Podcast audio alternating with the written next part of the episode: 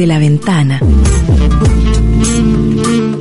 En Radio Universidad Austral de Chile. Miras, de cerca me miras. Es momento de asomarnos a la ciudad contemporánea. Desde la ventana. Me basta cerrar los ojos para deshacerlo todo y recomenzar. Con ustedes, los académicos del Instituto de Arquitectura y Urbanismo.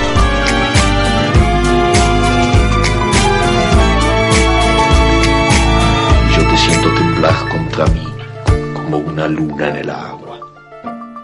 Hola, acá estamos de vuelta en Desde la Ventana, el programa radial del Instituto de Arquitectura y Urbanismo y hoy día tenemos a cuatro invitados y voy a partir por los de la casa. Hola Laura, ¿cómo estás? Hola Carolina, muy bien, gracias. ¿Y tú? Muy bien. Laura Rodríguez comenzó con nosotros el programa radial, es colega del Instituto de Arquitectura y Urbanismo.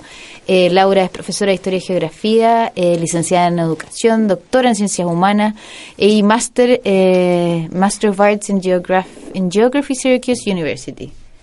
¿Cierto? ¿Lo dije bien? Un poco largo, pero en fin. Y además tenemos a un invitado que ya nos ha visitado antes. ¿Cómo estás, Rodrigo? Muy bien, muchas gracias Carolina por la invitación. Bienvenido. Muchas gracias. Gracias por la paciencia de venir siempre a conversar con nosotros. Nada. Rodrigo es profesor eh, de la Universidad Católica, es doctor en Geografía Humana es de la Universidad de Barcelona y viene a conversar con nosotros junto a Cristóbal Balbontín, otro profesor de la Universidad Austral. ¿Cómo estás, Cristóbal? Muy bien, Carolina. Gracias por la invitación. Gracias a ti. Y gracias también en parte porque eh, tú eres uno de los responsables, junto a otra gente de, el, de Derecho de la, y de Arquitectura, ¿cierto? Sí, digamos, el, el- el autor del delito soy, soy yo. ¿Eres tú? Con la profesora Karen Andersen y Antonio bien. Sumelsú, que quisimos eh, abordar de manera interdisciplinaria este desafío del urbano, desde el derecho y desde, eh, desde los estudios urbanísticos, digámoslo así. Eh, en, un, en, un, en un gesto que, que se hace poco, curiosamente, eh, y, que, y que consideramos que es de primera importancia. Y Cristóbal está hablando específicamente de un seminario que se llama eh, Seminario de Normativas Urbanas, Litorales y Bordes Fluviales en Chile y que uno de los grandes invitados, que es que tengo sentado acá al frente, tremendamente intimidante. Muchas gracias por venir, señor Enrique Rajevich. ¿Cómo está Hola usted? Carolina, muchas gracias por la invitación. Bueno, Enrique, para que ustedes se enteren, las personas que van a estar escuchando también en la radio hoy, porque a falta de tres grandes académicos tenemos uno cuarto, es abogado, licenciado en Derecho por la Pontificia Universidad Católica, máster en Política Territorial y Urbanística y doctor en Derecho por la Universidad Carlos III de Madrid. Y además, eh, fuiste la mano derecha de la ministra de No, no, no, no de Vivienda, ¿no? Trabajé con, con Paulina Zaval en el gobierno pasado, efectivamente. Pero, pero responsable- varias personas que trabajaron, así que Ya no, está bien, le puse no me quiero color, atribuir. pero eh, digamos que sí estuviste muy involucrado en muchas decisiones que tuvieron que ver con el espacio público y desarrollo de vivienda. Ya. Entonces, ¿por qué no partemos conversando un poco de qué se trata el seminario? ¿Les tinca? ¿Cristóbal? Sí. Mira, la, la convocatoria tenía eh, eh, por objeto abordar el problema del borde costero y eh, los espacios fluviales, que es una cuestión que, que ha tendido a estar olvidada, digámoslo así, eh, históricamente, de la planificación territorial. Y que en nuestra región, en la región de los ríos, genera enormes dificultades. Ustedes ah, sabrán por los diarios que, que hay polémicas continuas que se gen- generan respecto ah, de los humedales que están ubicados en Valdivia, rellenos que se practican eh, y que tienen un, un tremendo impacto, digamos, en el, en el medio ambiente. Junto con eso, tenemos eh, un conflicto importante que también ocurrió en la región, en la caleta Mewin, donde Celco eh, quería eh, proyectar una tubería que hiciera unas descargas que en su momento se realizaban en el río Cruz. Todo eso ha generado conflictos en bordes costeros y en borde de río que comprometen la normativa. Y en este tipo de conflictos eh, hay mucho que decir desde la perspectiva del derecho, mucho que decir desde la perspectiva del urbanismo, y curiosamente en la literatura nacional ha sido poco tratada, por no decir prácticamente ausente. Entonces, en atención a ese eh, vacío científico, es que nosotros eh, decidimos llevar adelante esta iniciativa. ¿Ya tenía una buena acogida hasta el minuto? ¿Quiénes vienen?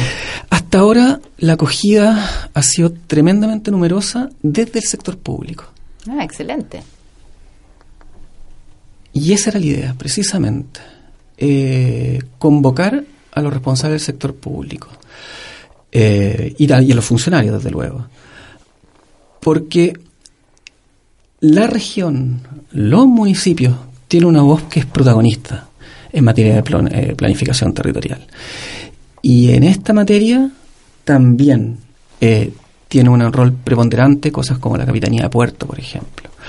Entonces, eh, estamos muy contentos con la convocatoria que ha tenido el, el seminario y esperamos que tenga un feedback el Estado y las distintas reparticiones públicas de eh, esta instancia eh, de debate.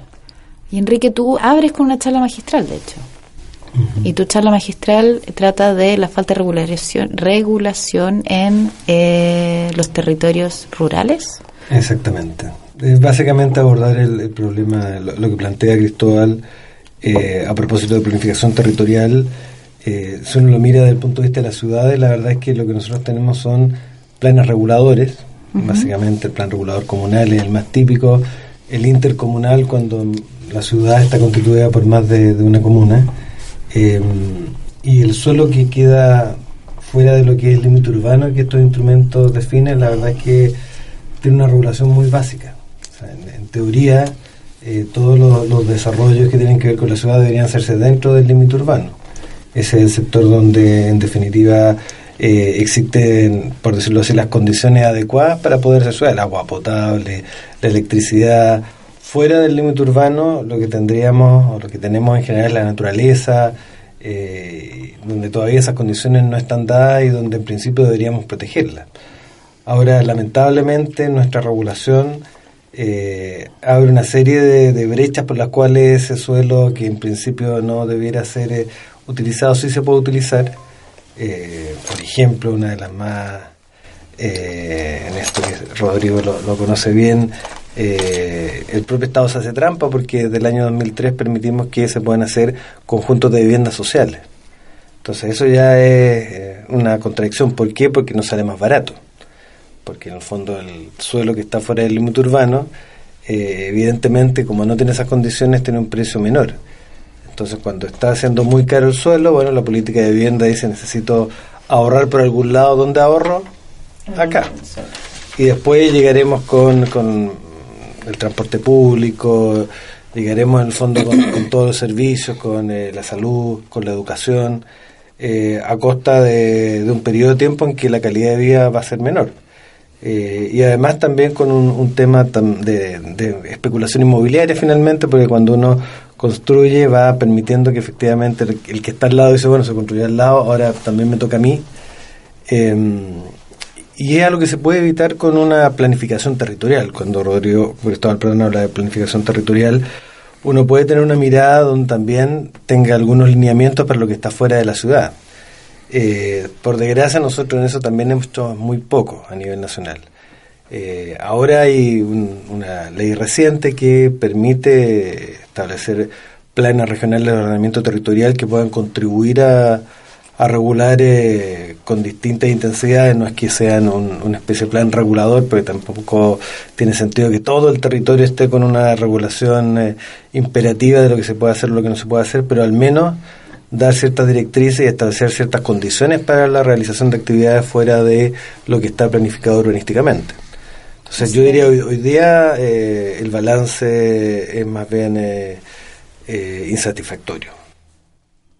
O sea, hace muy poco escuchamos en la radio de un caso muy específico de un conjunto de vivienda social que venía a reemplazar unas viviendas que están en el sector de Catrico y que se iban a desplazar hacia afuera del perímetro urbano. Y me tocó escuchar quejas de los vecinos que decían que no querían irse, que en realidad iban a quedar eh, postergados, en el fondo desconectados y que muchas de sus redes sociales se destruían en el momento en que tú las llevabas para afuera. Y además que se podría decir que termina generando como unos anillos de vivienda social que no tienen equipamiento y que finalmente se consolidan y van generando estas especies como de grietas urbanas. a mí, a mí, yo creo que tú tocas un tema que, que a mí me resulta especialmente sensible, que es que nuestra legislación, en el espíritu al menos, pretende establecer un límite urbano, planificar la urbe, y al margen del cual queda la zona rural.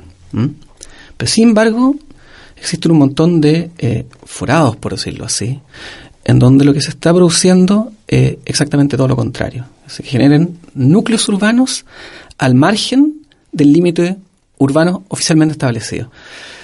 A mí me parece un caso especialmente sensible y se ve mucho acá en Valdivia el de el decreto ley 3516, eh, que es el que establece la posibilidad de eh, obtener una subdivisión predial mínima de 5.000 metros cuadrados, lo que se llama las parcelas de agrado.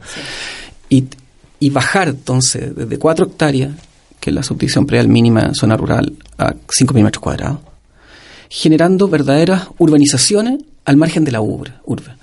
Tú, tú recorres, por ejemplo, el perímetro de Valdivia y te das cuenta del enorme impacto que está teniendo eso. Un impacto especialmente sensible desde un punto de vista ecológico.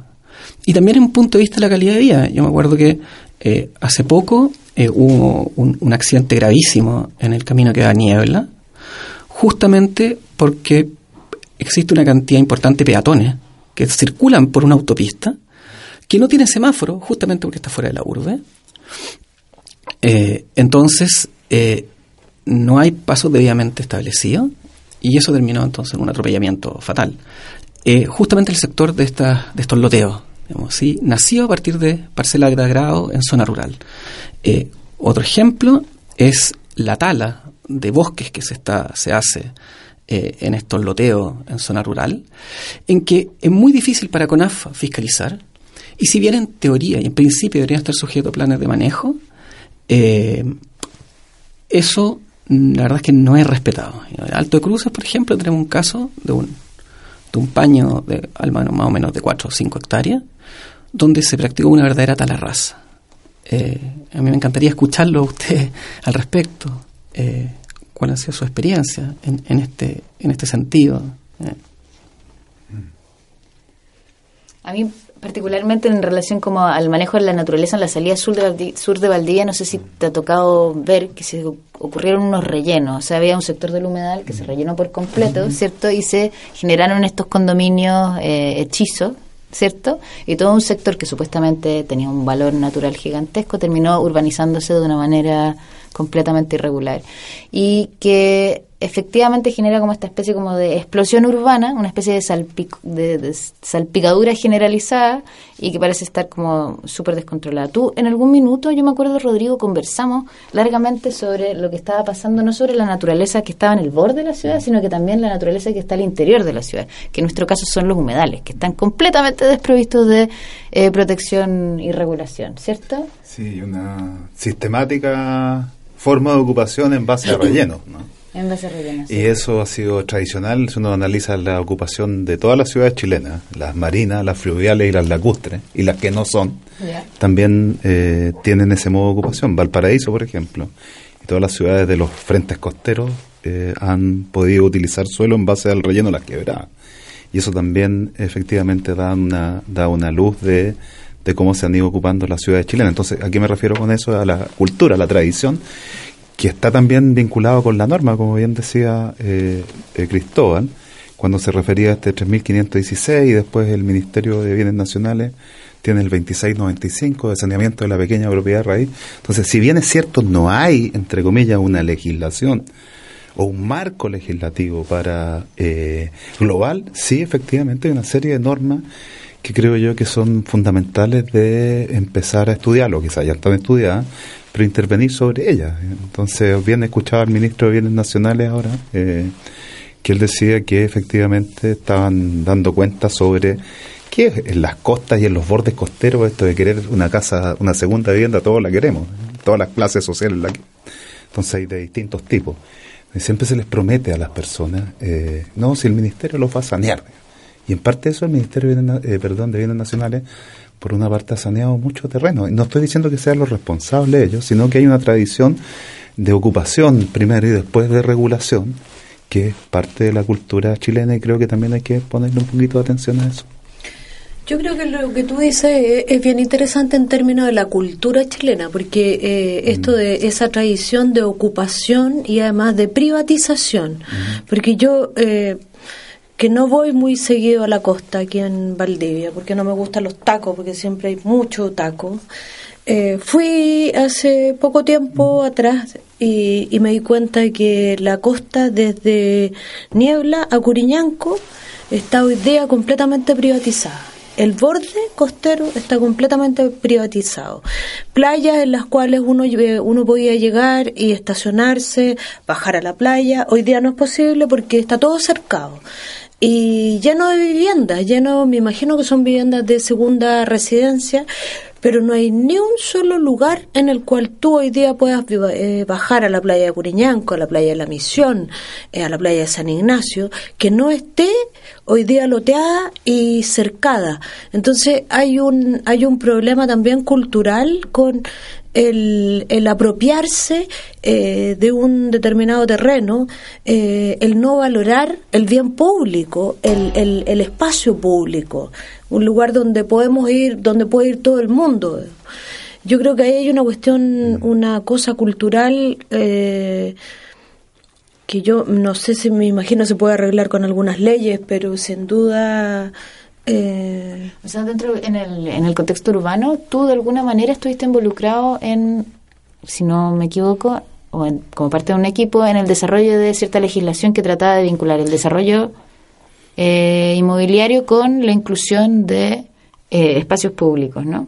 Pero a las afueras del borde urbano, ¿existe algún tipo de regulación como para dejar libre paso? ¿Existe algún tipo de ley O sea, que proteja esa accesibilidad? A todo lo que es el, eh, el fondo de la costa tiene que haber eh, un paso público de acuerdo al- a la legislación y de hecho en teoría los intendentes pueden fijar, incluso no tienen que expropiar una franja para poder dar acceso a las playas, tienen que fijar un, un paso público. Eh, pero también hay que ir eh, retrocediendo un poco en el tema político, yo creo, porque en el fondo el 3516 que aquí se ha comentado es un decreto del año 80, un decreto ley de la época de la dictadura, que según alguna vez me explicaron a mí cuando era chico, tenía que ver con, eh, en el fondo, el fin de la reforma agraria. La reforma agraria generaba asentados con cuatro hectáreas, que era el mínimo subdivisión previo a este decreto ley en el sector rural. Y eh, el año 80 se decide cambiar ese mínimo de subdivisión pensando que personas que habían adquirido una de estas parcelas de cuatro hectáreas no querían explotarla. El propósito de la reforma es que los asentados trabajaran la tierra. Pero había personas que no querían hacerlo y querían vender. Entonces se dice, dejemos una unidad mínima menor para que el que quiere vender en el fondo se dedique a una agricultura de subsistencia y venda. Eso, lo de parcelas de agrado no está en la ley, es una denominación que, que le hemos dado, que le han dado los inmobiliarios que se han dedicado a, a esta actividad eh, y, y que, que no tiene que ver con los propósitos de la norma misma. Si uno ve la norma, expresamente se dice que no se puede dedicar a fines habitacionales. Pide que en las escrituras, cuando se hagan las transferencias, se ponga una cláusula que diga esto. Dice que hay nulidad absoluta. Entonces, ¿qué pasa? Que esto está del año 80 y ya yo no sé cuándo se habrá puesto el primer aviso en el diario aludiendo a parcelas de agrado, pero si hiciéramos la búsqueda no me sorprendería que fuera el 82, el 83, o bueno, pasada la crisis de, de esos años. Eh, pero la verdad es que claramente eso se desfiguró muy rápido. Y llegados los 90 eh, hubo muchos proyectos de ley que plantearon eliminar esta figura. O sea, era cosa de volver a las cuatro hectáreas. Y no lo hicimos. O sea, nuestro sistema político, una, una reforma tan simple como decir volvamos a las cuatro hectáreas, eh, ha sido simplemente imposible hacer. Y al revés, el año 2012 se eliminó, la, se decía en ese decreto de ley que si tú ocupabas, omitías esta idea, esta mención a que no se podía usar para fines habitacionales en la escritura, había nulidad absoluta de la compraventa. Lo que podía echarlo todo para atrás. Bueno, en el 2012 se eliminó eso. Y se entiende que toda escritura que no hubiera dicho eso es válida. Entonces la señal política más bien es que esto está bien. O sea, nuestro, nuestros políticos no... Y, y más bien la lucha contra este fenómeno se dio a través de ir eh, aumentando los espacios de los límites de los planes intercomunales de Santiago, Valparaíso y Concepción, que de acuerdo a la misma norma eran los únicos que podían cambiar esto. Por la vía administrativa, digamos, sin modificar la ley. Hoy día el plan intercomunal de Santiago eh, ocupa toda la región. Y el la gran justificación para eso es que por esa vía hoy día no se puede subdividir en menos de 4 hectáreas.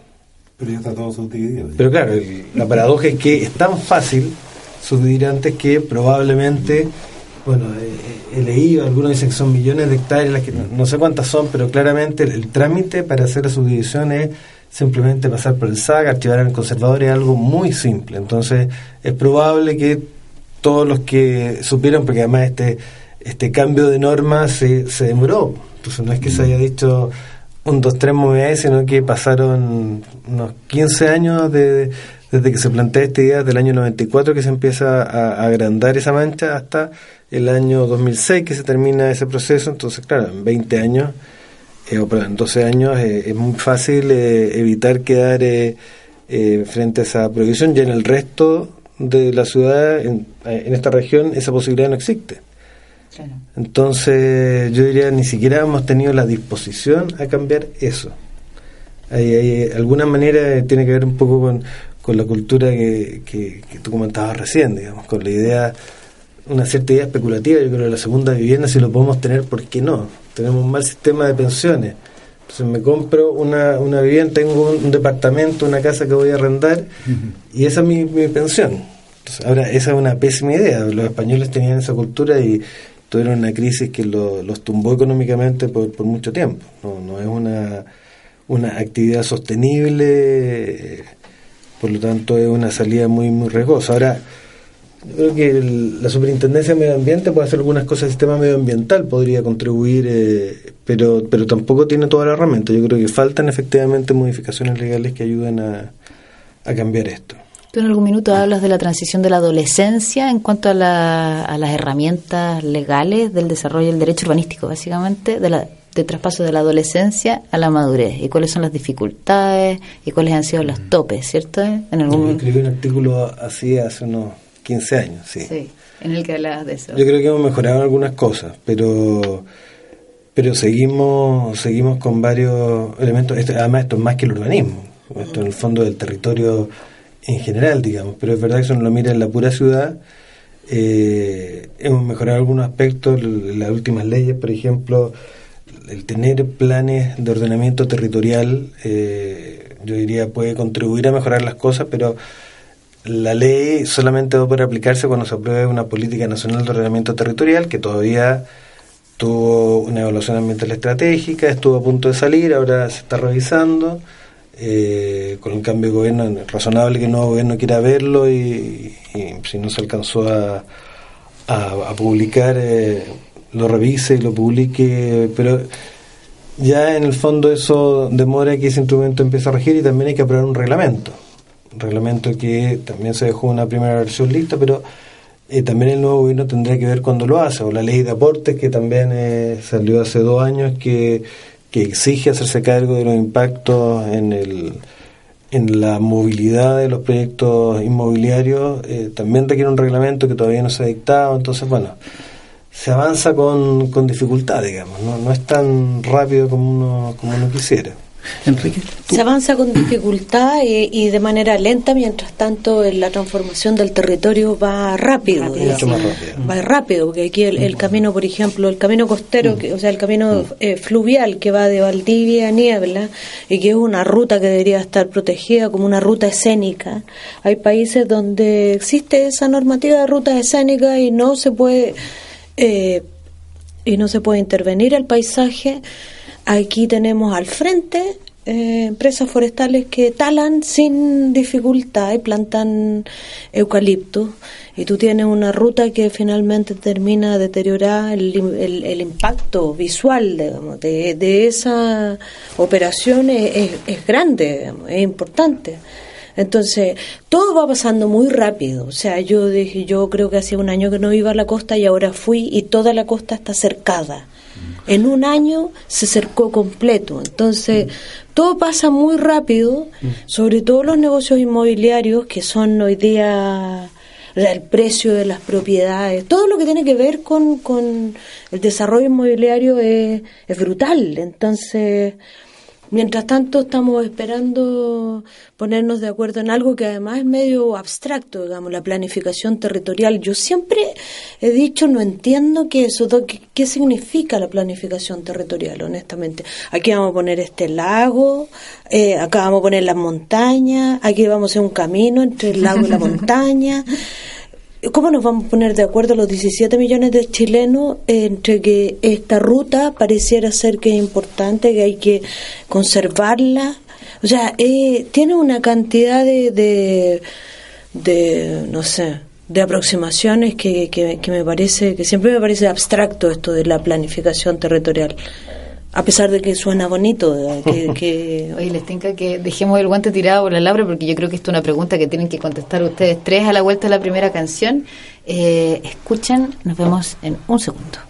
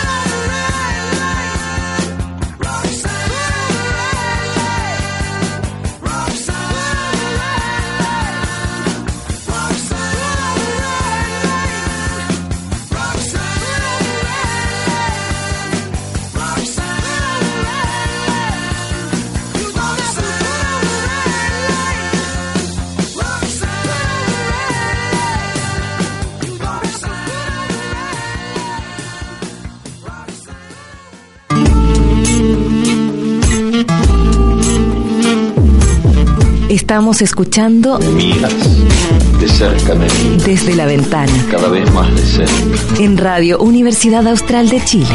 Yo te siento temblar contra mí como una luna en el agua.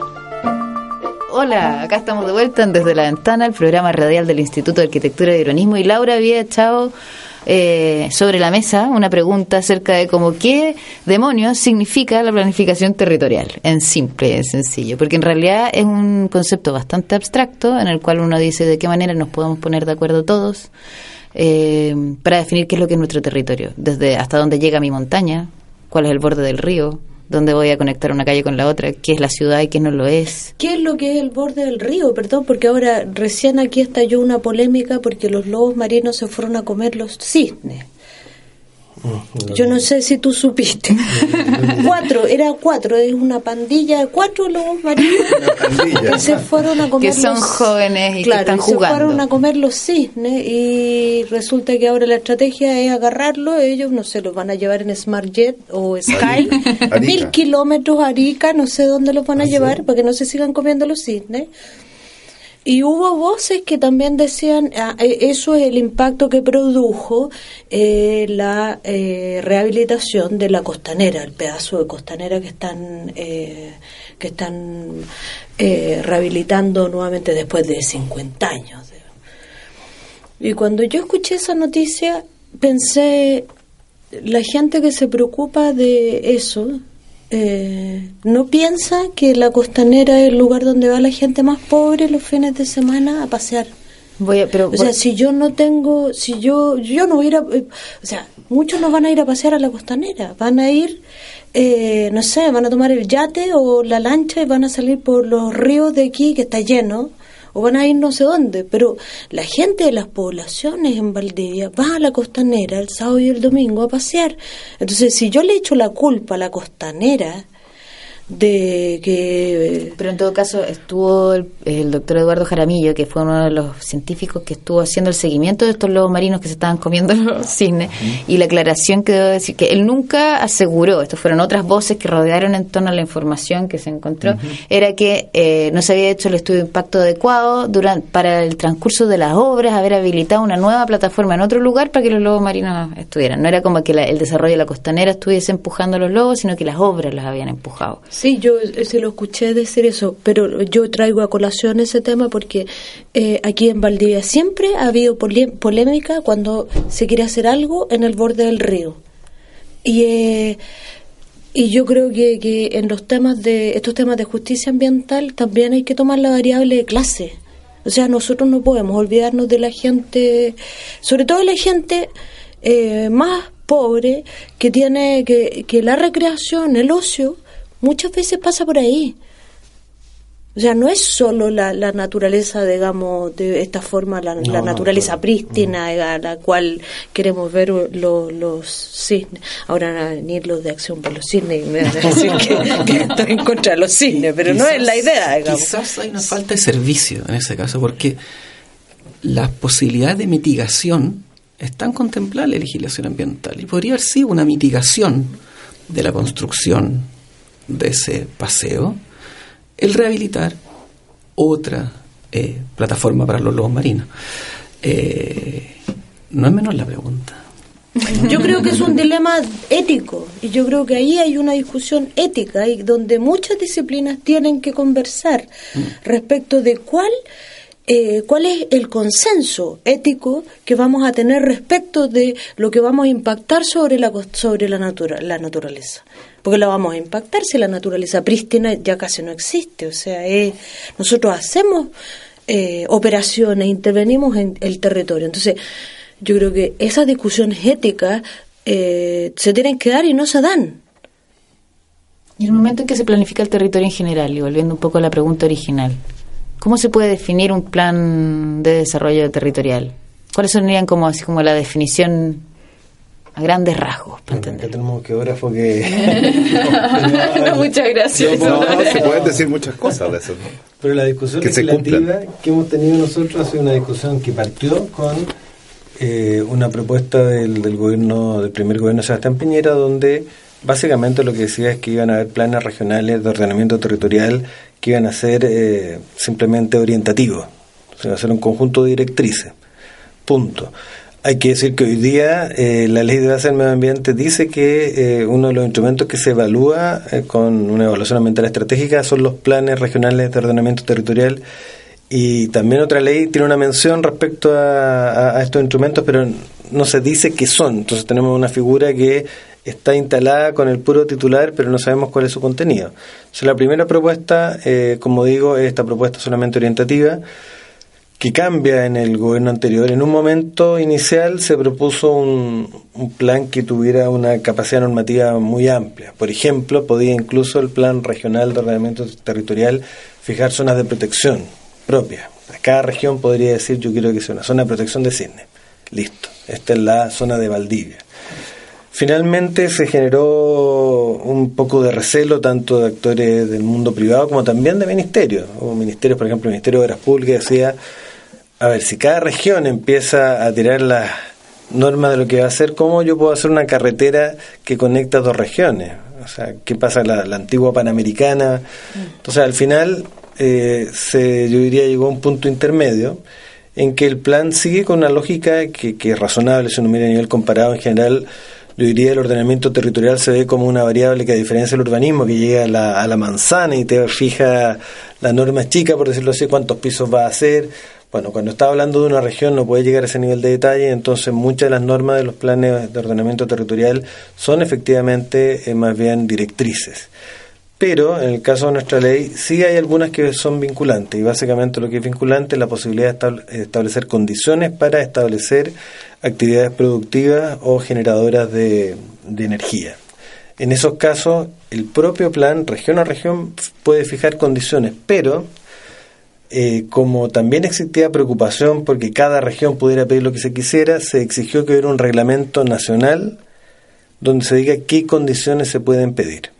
Y además también la ley dice que aquel, aquellas actividades o infraestructuras que impactan a más de una región eh, no pueden ser reguladas por los planes regionales, porque tienen que tener una regulación nacional y tienen que estar en el fondo en eh, la política nacional de ordenamiento territorial, que es la que también se tiene que elaborar. Entonces, mientras no tengamos la política nacional que nos dice esas cosas nacionales y el reglamento que nos detalla cómo se van a hacer y, los detalles del contenido de estos planes regionales, no se pueden dictar. Entonces, hoy día estamos en, eh, sigue siendo algo abstracto porque falta en el fondo tomar una serie de definiciones que le digan concretamente a cada región qué es lo que puede hacer, porque también esta, esta es una herramienta descentralizadora.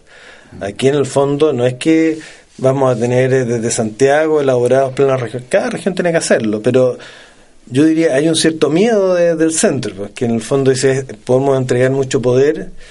Eh, si usted, de aquí yo no tengo eh, ningún cargo, así que eh, si ustedes me apuren, yo creo que lo más probable es que esto no se mueva hasta que tengamos gobernadores regionales elegidos. Claro. Y, tal vez no es malo que sea así, porque también ahí vamos a tener un vínculo más democrático entre los que están empujando esas decisiones y los que se van a ver afectados. Entonces, que lo haga un intendente elegido de Santiago le quita, le, le quita legitimidad, así que no sería una mala idea, pero el 2020 está a la vuelta de la esquina.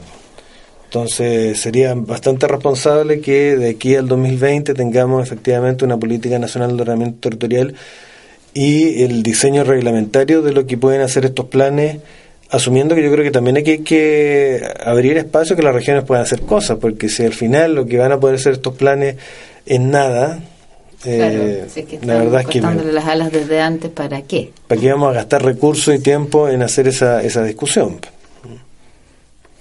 Pero hay, mucho, mucho instrumento, lo encuentro salvaje yo, la cantidad de legislación que hay, eh, sectorializada. claro, yo escucho y encuentro lo que ustedes hicieron con la penota, y la Política Nacional de Ordenamiento del Territorio, creo que un esfuerzo eh, extraordinario que hicieron y que convocaron a mucha gente. Yo tuve, más o menos conocí por algunos colegas que trabajaron con ustedes en el ministerio en eso.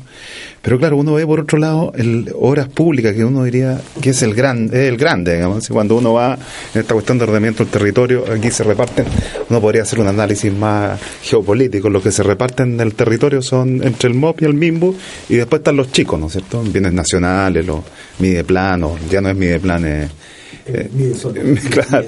Bueno, y están los chicos y los grandes, y energía, claro, y, según, y, después los que están empezando como medio ambiente, estos que están en busca un poco de su destino, de su acomodo. Y no lo digo como irónico, al contrario, lo digo que es muy importante para esta institucionalidad que es la que está en construcción. Pero por otro lado, el, el MOB con sus planes de infraestructura eh, está cambiando y ahí no pasa por todo esto que estamos hablando, no, no pasa por ahí, o sea, pasa porque efectivamente hay una necesidad de infraestructura, eh, eh, dónde está la localización de esos caminos, cuál se va a abrir en Puerto Mona, hay todo un debate ahora con el camino que va desde eh, Puerto Mona hacia el sur, no me, no me recuerdo bien, pero que estaban viendo que si era un tren, no era un tren, en lo que iba a conectar determinada zona. Entonces, claro, uno ve toda esta gran cantidad de cosas y después empieza por el, y volviéndolo al borde costero, yo lo pongo para conversar, en la, me acuerdo que en los 90 eh, se empieza a discutir esta política nacional de, de- del borde costero. Y después alguna vez, no sé si será así o no, que se está pensando una ley de costas en Chile. Entonces, claro, uno empieza a ver, y después la PENOT. Y nos estamos como, ¿no es cierto?, fragmentando en este accionar y eso me coloca un poco nervioso. No porque sea malo, sino porque efectivamente eso se pueda coordinar y se cumpla. Como los lindos conceptos de la resiliencia, la mitigación que hablabas tú, que son extraordinarios, pero usted uno va a la lista del check-in y después dice, chuta, que era bonito lo que decía, pero no, no se cumplió, pues, no había resiliencia, no había adaptabilidad, no había sustentabilidad. Y queda todo como bonitas palabras, no sé. un, es que a mí es importante lo que tú dices, porque un rol importante dentro de todo, dentro de todo esto es la sociedad civil. Es que los ciudadanos exijan la observancia, digamos, de un Estado de Derecho, que se cumpla la ley, que es una, una cierta seguridad jurídica y que las normas que protegen eh, intereses comunes, por decirlo así, se respeten. Entonces, ¿qué atenta contra eso? Atenta contra eso en buena medida lo que tú dices, digamos, una gran dispersión normativa que caracteriza el derecho urbanístico. Primero, un lenguaje tremendamente técnico, de difícil administración por los abogados, de difícil acceso al ciudadano común, incluso difícil acceso para los mismos arquitectos. Entonces, Y el revés. y, al revés también.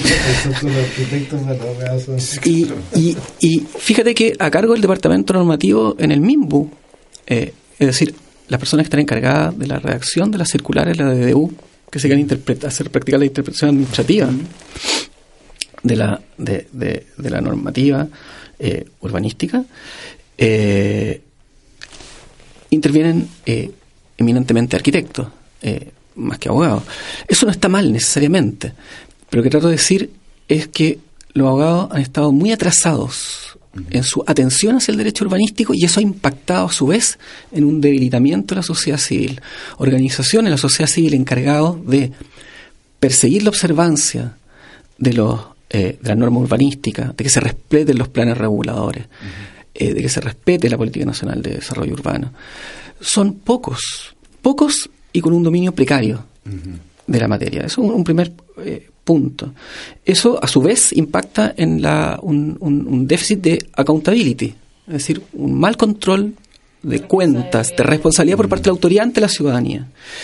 Y, ah, y, y eso ha implicado también esta dispersión normativa que normas sectoriales en energía, en aguas, por ejemplo, en eh, electricidad, en, en, en, eh, en una serie de áreas, estén cruzadas, intervengan con cuestiones espaciales, de una manera que resulta un poco opaca, por decirlo así, eh, que no se integran bien con el resto de las normas que están encargadas de planificar el espacio. Ahí hay, hay un enorme trabajo pendiente por hacer en, en aquellos que están en defensa de- del bien común, por decirlo así. Pero yo creo que no hay solamente mala noticia, a mí me parece también que hay que rescatar cosas buenas. Enrique hablaba de, de la evaluación ambiental estratégica. Ha sido un avance, porque la evaluación ambiental estratégica, una de las gracias que tiene es que establece nuevos mecanismos más sofisticados de participación, que es una de las, de la- de las preocupaciones que lanzó Carolina a la, a la mesa. Eh, me parece que eso ha sido algo interesante que, que ha surgido en, en esta materia. ¿Alguien les tinca que, ¿O quieres No, eh, volviendo a lo que plantea Rodrigo respecto de, la atención, la atención bueno, el tema urbanístico tiene unas ensaladas propias complicadas, pero en el tema más general, de, saliendo de, la planificación urbana y entrando en el territorio, eh, es cierto lo que dice Rodrigo respecto de, de estas otras competencias sectoriales. Eh, pero yo creo que eh, como no tenemos instrumentos, porque no tenemos planes de ordenamiento territorial hoy día, es tierra de nadie, porque todos en el fondo juegan su- sus bazas sin, sin complicaciones. Cuando haya instrumentos, eso va a cambiar. Y de hecho, la, la ley dice que los organismos públicos tienen que cumplir el PROT, que es la sigla de Plan Regional de Ordenamiento Territorial. Entonces, para un ministerio, cuando tú dices los planes de infraestructura del MOP, eso no tiene rango legal. Entonces, entrar a competir con una herramienta que existe eh, va a generar que sinceremos los debates. Hay algunos que sí han generado energía, por ejemplo, en la última ley de transmisión eléctrica generó una planificación territorial. Entonces, en el fondo, como que siguió su camino. Eh, hay algunos que tienen caminos propios y hoy día no se notan porque no tenemos una regulación general, pero cuando haya una, que además se discute en la región, yo creo que eh, yo tengo la sensación de que vamos circulando a un mayor empoderamiento de las regiones, que tiene que ver con ese empoderamiento. Es un avance. Y eso va, va a empezar a, exigir rendición de cuentas, porque si el MOB dice, no, yo en realidad aquí, el PRO dijo que quería que esta zona tuviera esta vocación y yo voy a chantar una carretera que va a cambiar completamente eso, ¿lo puedo hacer? o sea, y si uno ve la jurisprudencia hoy día, la jurisprudencia cada vez está más, yo diría, aguda respecto a exigir el cumplimiento del fondo de, las normas y no quedarnos en tecnicismo. Entonces, yo no, no sería tan pesimista, pero reconozco que sí, si uno mira hoy día la cantidad de instrumentos, es cierto son muchos y, y la gran pregunta que también dependerá de cómo salen estos instrumentos, cuánta fortaleza le queremos dar, porque efectivamente yo creo que hay que reconocer que en el contexto en el que estamos, eh, el decir que hay que esperar un reglamento, en el fondo significa que le estamos dando al nivel central eh, la, la, por decirlo así, el switch de cuánto volumen va a tener el instrumento, y lo podemos poner muy con mucho volumen o con poco volumen. Entonces, si va a hacer ruido o no va a hacer ruido, vamos a ver. Pero yo creo que con un ruido intermedio que tuviera, con una potencia intermedia, sacaría el pizarrón a, cada uno y empezaríamos a tener que, incluso el Ministerio de Vivienda también, cuando sale de, de la planificación urbana. Qué bonito terminar como con algo como un tinte un poco más optimista porque estaba empezando a ponerse un poco triste la mesa. era así como, ¡ay, qué horror! ¿Qué vamos a hacer? Vamos a, vamos a ponernos a llorar de vuelta. uno tiene, uno, Lo que pasa es que hay una tendencia a tener una visión crítica sobre esto. Sí, claro. Eh, y que es necesaria por una parte. Claro, sí, algunos, digamos, depende, pero, pero, pero más allá de eso, creo que esa crítica es importante cuando es propositiva, proactiva, y no es solamente esa crítica eh, pesimista y depresiva, no se trata de eso. Creo que tiene que ser proactiva. Finalmente, eh, la crítica a la sectorización y la dispersión de las atribuciones en materia de planificación, ordenamiento territorial, que hay un lenguaje también que hay que clarificar. Eh, el, la PENOT puede ser una, un piso, como dices tú, superior que puede por lo menos empezar a, ordenar y a coordinar eso que todos denuncian, todos denunciamos eso, ¿no es cierto? Y como que, ah, mira, tú eres de aquí, de allá, ya sé lo que va a decir, pero parece que otra cosa es con guitarra, que hay que también tomar decisiones y avanzar.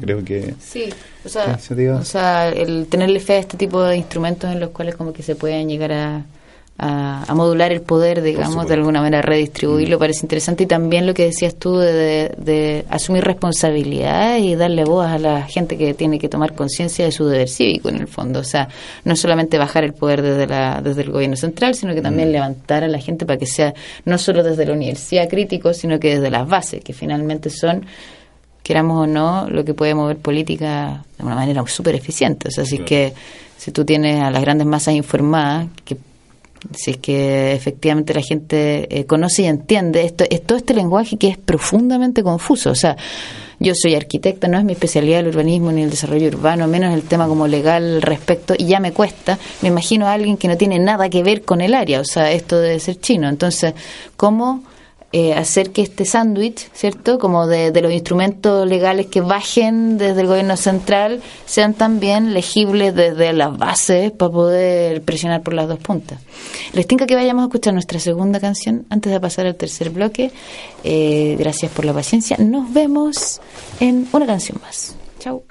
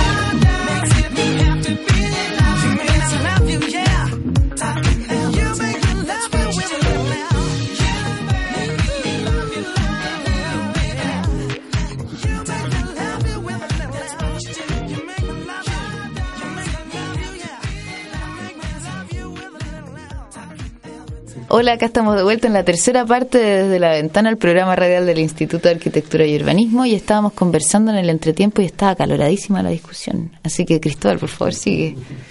Bueno, hay temas de contingencia actualmente que tienen que ver con lo que estamos discutiendo. Eh, hace poco la Cámara Chilena de Construcción propuso, eh, pidió que se modificaran los planes reguladores en Santiago, eh, argumentando que el déficit habitacional eh, producto de la limitación de altura y densidad, está impactando en un el mayor costo de la vivienda. Eh, Rodrigo, eh, Enrique, ¿creen ustedes que esa sea la solución? ¿Es la solución al déficit habitacional ese? ¿Aumentar el límite urbano? ¿Qué piensan ustedes? Bueno, yo creo que que hoy día el tema no es tanto aumentar el límite urbano, yo creo que es una discusión un poco falaz porque la, gente en general no está queriendo irse a la periferia. Si la, gente lo que quiere es tener eh, una buena geografía de oportunidades, digamos, esa no está más en, estamos en Valdivia, pero es una de Santiago con los problemas de transporte público que hay, irse a la periferia es muy complicado. Entonces, en el fondo, la gran pregunta yo creo es cómo hacemos una buena renovación y rehabilitación de la ciudad que existe. Y ahí hay muy buenos estudios, particularmente los de Trivelo, que bueno, siempre se, se discute por parte de, la Cámara, pero yo diría eh, es evidente que en nuestras ciudades hay suelo bien localizado, a veces con norma, a veces sin norma. Eh, y, ahí en el fondo yo creo que faltan algunas herramientas de gestión eh, y, probablemente deberíamos darle más atribución al Estado para que sea el motor que permita conducir y, generar mecanismos de, traspaso de propiedad, eh, pero también de una manera que sea respetuosa de algo que comentábamos antes de acá, de la estética, mm. porque no se trata de llegar a troche moche y decir vamos a, demoler estas manzanas, vamos a construir un, un espanto, o sea, hoy día eh, la gente no quiere, la, la, polémica que hubo hace un par de años respecto de los guetos verticales, eh, nos muestra que la gente no quiere ese desarrollo. esto, efectivamente es muy rápido el desarrollo inmobiliario y es difícil tomarle el pulso, pero hace 20 años eh, se, se sentaron las bases de lo que fue la densificación de muchos lugares del centro de Santiago, que sé yo, Santa Isabel, con una política, por un lado, de, normas y también de subsidios, subsidio de renovación urbana, que después estuvo en todo Chile y sigue estando. Entonces, claro, en ese minuto era construyamos y, y densifiquemos. Después te das cuenta que densificaste que las condiciones de vida son no son buenas, no son las que uno quisiera. Eh, y te cuentan la historia que la gente llega a tomar el ascensor y prácticamente tiene que estar haciendo fila porque eh, pensar en la asamblea de copropietarios de esas torres, por supuesto, es, es un desastre, la gente se retrae, no se siente identificada, entonces tenemos que densificar, pero a una escala razonable, y cada ciudad tiene que verlo en eso, la, la ley de mercado solo que entró en vigencia en, en agosto eh, tiene un conjunto de medidas que por lo menos van a impedir que algunos, algunas de las patologías más fuertes que se han vivido eh, sigan existiendo. Pero nada sustituye, yo creo, a eh, las decisiones que tiene que tomar eh, democráticamente cada comunidad y yo creo que deberíamos tener un Estado que tenga más herramientas para favorecer procesos de renovación, pero siempre escuchando a la comunidad y, y respetando un, entorno que sea que sea razonable. O este, estos esquemas al estilo de, de Santa Isabel yo creo que tuvieron un momento, pero tú, por último, si lo vas a hacer, tienes que tener eh, un entorno de movilidad que sea razonable para ese impacto. Si no, no simplemente no, no se debe hacer. Esa es un poco la filosofía de la ley de aporte que, que se estableció. Es decir, aquí, independiente de lo que dice el plan, esto tiene que poder eh, vivirse de una manera razonable. Si no, construya menos. Y si, y si no, mitigue. Y si le sale muy caro mitigar, es que realmente lo que está haciendo no debería hacerlo simplemente. Claro. Entonces nosotros hemos tenido una cultura en que eso da lo mismo. Al final, el inmobiliario, esto lo, si el plan regulador me permite construir 50 pisos, yo lo construyo. Porque aquí alguien seriamente estudió el plan, eh, vio cuánto eran las vialidades, los espacios públicos y y todo, todo calza a mí, yo soy un actor individual, voy a aprovechar la norma, la maximizo para mi rentabilidad.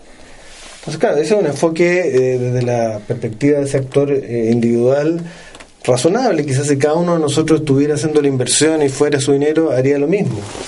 Eh, pero el punto es que ese tipo de, de, de salvaje no nos sirve. Entonces tenemos que circular a un sistema y, como digo, eh, la última ley yo creo que nos, nos llevan a algunas reglas. Ahora, es cierto que aquí eh, echa la ley, echa la trampa, pero yo creo que tenemos, tenemos en el fondo fórmulas promisorias y además una jurisprudencia, en cierto, que está siendo cada vez más aguda. uno ve eh, las últimas, por ejemplo, la, hoy día de la Corte Suprema está en una postura en que ya no, no declara que la persona que tiene un permiso de edificación tiene un derecho adquirido y tiene que materializarlo. O sea, hay una ilegalidad, dice, es ilegal y no se puede hacer. Que es un cambio muy relevante. Estamos hablando de jurisprudencia del año pasado. O, o este año, un caso de un, un EISTO, que las palabras raras, el estudio de impacto de transporte urbano, un proyecto que cambia los estacionamientos y la Corte Suprema dice, no, usted aquí pidió el permiso con esto, se queda con eso no me haga... Entonces yo, yo creo que, que también estamos sintonizando, nuestra cultura está cambiando un poco en eso, pero estos son cambios lentos y, y por supuesto que hay por un lado como una sensación, una, por decirlo así, un espíritu, pero cuando un particular está haciendo un proyecto de su plata y va a gastarse todo lo que pueda para poder hacer el proyecto que quería, rentabilizarlo por el lado de la comunidad, siempre... El, no, no, no, tenemos un defensor tan, eh, tan concreto, digamos. Pero creo, como digo, que, que estamos circulando en, el, en, en, un buen, en una buena dirección. Y ojalá que eso sea lo que, lo que siga eh, produciéndose en el, en el futuro. Entonces, uno yo creo que sí podría modificar los instrumentos de planificación, pero de una manera como, como describí, y además yo creo que deberíamos tener mejores herramientas para hacer esos procesos de renovación urbana dándole también más protagonismo al Estado para que también haya integración social. Pues yo creo que la, integración social, que hasta hoy día la tenemos más como por el lado del incentivo, es muy lenta. Yo creo que hay que hacer también ahí algunas operaciones más, más directas. Oye, Enrique, yo te quiero dar las gracias porque se nos, se nos hizo corto el programa. Estamos llegando al final. En realidad tenemos como 300.000 preguntas que nos gustaría hacerte. Así que acuérdese, primer seminario de normativa urbana, litorales y bordes fluviales en Chile, diálogos entre derecho y urbanismo. Busque la información, para tener opinión hay que estar informado y estamos robándonos a frases de otra radio, pero no importa. Así que infórmese. Gracias Rodrigo Muchas por estar acá, gracias Muchas Laura por Muchas acompañarnos de nuevo. Eh, que tengan una muy buena tarde eh, y nos vemos el próximo jueves. Chau. Chao, muchas gracias.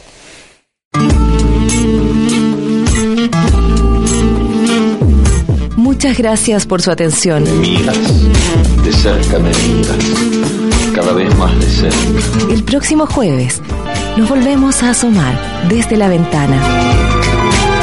En Radio Universidad Austral de Chile. Yo te siento temblar contra mí como una luna en el agua.